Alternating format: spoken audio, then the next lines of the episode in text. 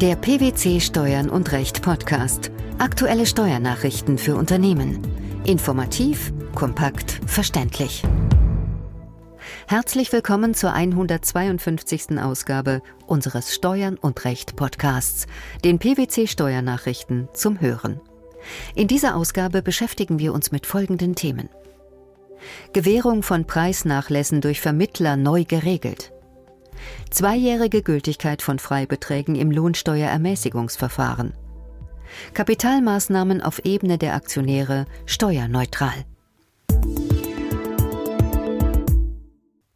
Nach einem Anfang 2014 veröffentlichten Urteil des Europäischen Gerichtshofs sind bei Preisnachlässen, die Vermittler und Verkaufsagenten den Kunden ihrer Auftraggeber einräumen, weder die Bemessungsgrundlage ihrer eigenen Leistungen an den Auftraggeber noch die von ihnen vermittelten Leistungen des Auftraggebers an dessen Kunden zu mindern.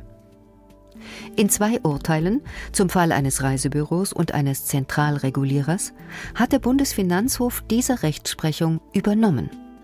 Mit seinem Schreiben zieht das Bundesministerium der Finanzen jetzt nach und ändert den Umsatzsteueranwendungserlass entsprechend an mehreren Stellen. Welchen Sachverhalt galt es zu klären?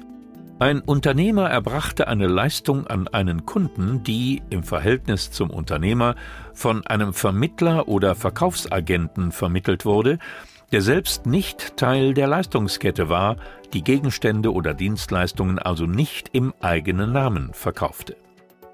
Der Vermittler erhielt für die Vermittlungsleistung eine Provision vom Unternehmer. Einen Teil dieser Provision gab der Vermittler als Rabatt auf die Leistung des Unternehmers an den Kunden weiter. Er war der Auffassung, er könne die Bemessungsgrundlage seiner Vermittlungsleistung aufgrund der Rabattgewährung an den Kunden mindern. Die Auffassung des Vermittlers entsprach der bisherigen Rechtsprechung und Verwaltungsmeinung. Nun gilt jedoch eine Neuregelung. Wie sieht diese aus? Räumt der Vermittler dem Kunden einen Preisnachlass auf die vom Unternehmer erbrachte Leistung ein, wirkt sich dieser umsatzsteuerlich in keiner der beiden Leistungsbeziehungen aus. Er mindert also weder die Bemessungsgrundlage der Vermittlungsleistung noch die der vermittelten Leistung. Das Bundesfinanzministerium hat die Auffassung der Gerichte durch Änderungen im Umsatzsteueranwendungserlass in den Abschnitten 10.3 und 17.2 vollständig umgesetzt und die bisher vertretene Rechtsauffassung ausdrücklich aufgegeben. Welche Auswirkungen hat das Schreiben auf die steuerliche Praxis? Das Schreiben ist in allen offenen Fällen anzuwenden. Es wird aber nicht beanstandet, wenn Vermittler oder Verkaufsagenten für Preisnachlässe die bis zur Veröffentlichung der beiden BFH-Urteile im Bundessteuerblatt am 27. März 2015 gewährt wurden, von einer Entgeltminderung ausgegangen sind. Bei der Berechnung der Umsatzsteuerminderung im Rahmen der Nichtbeanstandungsregelung ist von dem Steuersatz auszugehen, der für den vermittelten Umsatz maßgeblich ist. Das bedeutet offenbar, Unterliegt die Vermittlungsleistung dem Steuersatz von 19 und die vermittelte Leistung dem ermäßigten Steuersatz von 7 Prozent, muss für die Minderung der Bemessungsgrundlage der Vermittlungsleistung ebenfalls der ermäßigte Steuersatz herangezogen werden. In welchen Fällen greift die Neuregelung? Die Neuregelung kann speziell zwei Fälle betreffen. Wenn im Rahmen eines Unternehmens Vermittlungsleistungen erbracht und Preisnachlässe an Abnehmer der vermittelten Leistung gewährt werden, in einem solchen Fall kann die Bemessungsgrundlage der Vermittlungsleistung nicht mehr gemindert werden, oder wenn vermittelte Leistungen bezogen wurden, bei denen der Vermittler in eigenem Namen Preisnachlässe an den Empfänger gewährt. In diesem Fall muss der Vorsteuerabzug aus der bezogenen Leistung nicht mehr gemindert werden. Das Bundesfinanzministerium beschränkt sich im Wesentlichen darauf, die Kernaussagen der Urteile in den Text des Umsatzsteueranwendungserlasses zu übernehmen.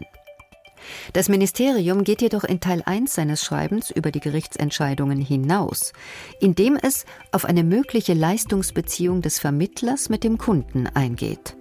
Was hat es damit auf sich?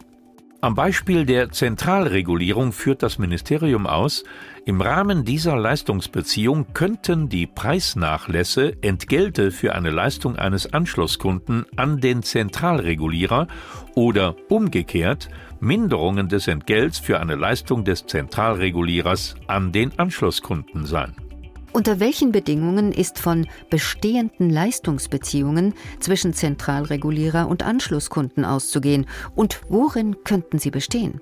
Hierzu sagt das Ministerium leider nichts. Es ist daher nicht ausgeschlossen, dass Prüfer die betreffende Passage des Schreibens kreativ auslegen. Sie könnten, bereits aufgrund des Umstands, dass der Vermittler Zahlungen leistet, bestehende Leistungsbeziehungen annehmen und je nachdem von einer der beiden Parteien dieser Leistungsbeziehung Steuer einfordern. Mit Schreiben vom 21. Mai 2015 hat das Bundesministerium für Finanzen den Starttermin für das Verfahren der zweijährigen Gültigkeit von Freibeträgen im Lohnsteuerermäßigungsverfahren auf den 1. Oktober 2015 festgelegt. Welchen Hintergrund hat diese Regelung? Arbeitnehmer mussten etwaige persönliche Freibeträge im Lohnsteuerermäßigungsverfahren bislang stets zu Beginn eines jeden Jahres bei ihrem Wohnsitzfinanzamt neu beantragen. Die Geltungsdauer der Freibeträge war wegen der jahresbezogenen Betrachtungsweise auf ein Jahr begrenzt. Das Einkommensteuergesetz sah jedoch bereits die Möglichkeit einer zweijährigen Berücksichtigung der Freibeträge vor. Die Bekanntgabe eines Starttermins war dem jetzt veröffentlichten gesonderten Schreiben des Bundesfinanzministeriums vorbehalten. Was erwartet die Arbeitnehmer mit Einführung der neuen Frist? Im nunmehr auf Bund- und Länderebene abgestimmten Schreiben wird als Starttermin für das Verfahren der zweijährigen Gültigkeit von Freibeträgen im Lohnsteuerermäßigungsverfahren der 1. Oktober 2015 festgelegt. Ab diesem Zeitpunkt können die Arbeitnehmer nun bei ihrem Wohnsitzfinanzamt den Antrag auf Bildung eines Freibetrags gemäß Einkommensteuergesetz für einen Zeitraum von längstens zwei Kalenderjahren mit Wirkung ab dem 1. Januar 2016 stellen. Was passiert mit überjährigen Pauschbeträgen? Überjährige Pauschbeträge für behinderte Menschen und Hinterbliebene können auch künftig weiterhin ohne neuen Antrag bis zu dem nachgewiesenen Gültigkeitsende berücksichtigt werden. Dies gilt auch für mehrjährig gewährte Kinderfreibetragszähler für volljährige Kinder. Welchen Vorteil hat die Einführung der zweijährigen Gültigkeit von Freibeträgen? Sie stellt für die am Verfahren Beteiligten eine gewisse administrative Entlastung dar. Ob zukünftig noch weitere praktische Verfahrenserleichterungen im Hinblick auf ein modernes Lohnsteuerermäßigungsverfahren Einzug erhalten werden, etwa eine elektronische Beantragungsmöglichkeit durch den Arbeitnehmer, längere Gültigkeitsdauern etc., bleibt abzuwarten. Führt ein Unternehmen eine Kapitalmaßnahme durch, können sich unter Umständen je nach gewählter Gestaltung steuerliche Nebenwirkungen ergeben, beispielsweise eine steuerpflichtige Ausschüttung mit der Folge des Einbehalts von Kapitalertragssteuer, auch bekannt als Abgeltungssteuer. Nach den Feststellungen der durch die obersten Finanzbehörden des Bundes und der Länder vorgenommenen Prüfungen der Kapitalmaßnahmen der Google Incorporated und der dänischen Reederei Möller-Maersk AS vom April 2014 erfüllen beide Kapitalmaßnahmen die Voraussetzungen einer steuerneutralen Kapitalerhöhung aus Gesellschaftsmitteln. Worum ging es bei den beiden genannten Unternehmen? Bei Google verlief der Aktiensplit so, dass im Jahr 2014 Anleger neue C-Shares erhielten. Diese haben eine neue Wertpapierkennnummer und im Gegensatz zu den A- und B-Shares keine Stimmrechte, sind jedoch keine Aktien eines neuen Rechtsträgers. Die Finanzverwaltung hatte diese Kapitalmaßnahme zunächst als kapitalertragssteuerpflichtig behandelt.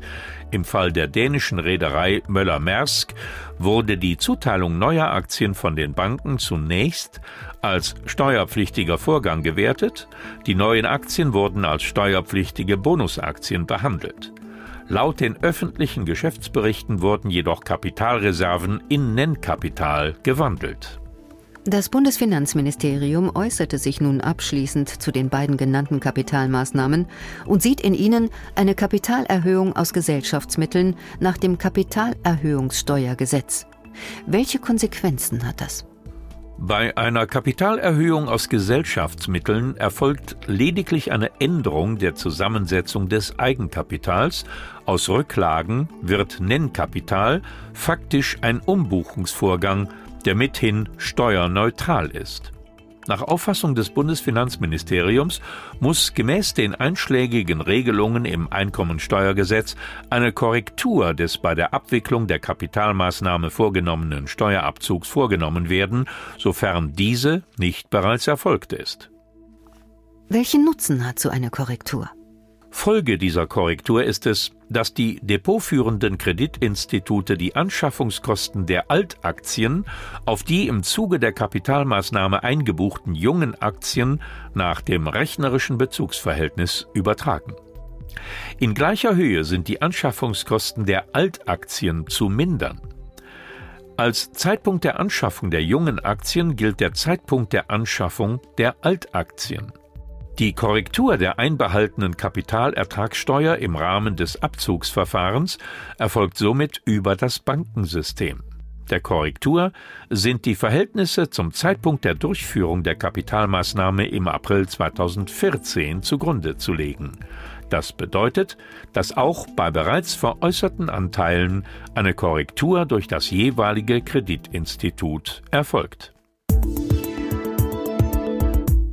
Die Gewährung von Preisnachlässen durch Vermittler, die zweijährige Gültigkeit von Freibeträgen im Lohnsteuerermäßigungsverfahren sowie die Steuerneutralität von Kapitalmaßnahmen auf Ebene der Aktionäre. Das waren die Themen der 152. Ausgabe unseres Steuern und Recht Podcasts, den PwC Steuernachrichten zum Hören. Wir freuen uns, dass Sie dabei waren und hoffen, dass Sie auch das nächste Mal wieder in die PwC Steuernachrichten reinhören. Steuerliche Beiträge zum Nachlesen finden Sie in der Zwischenzeit unter blogs.pwc.de slash steuern und recht.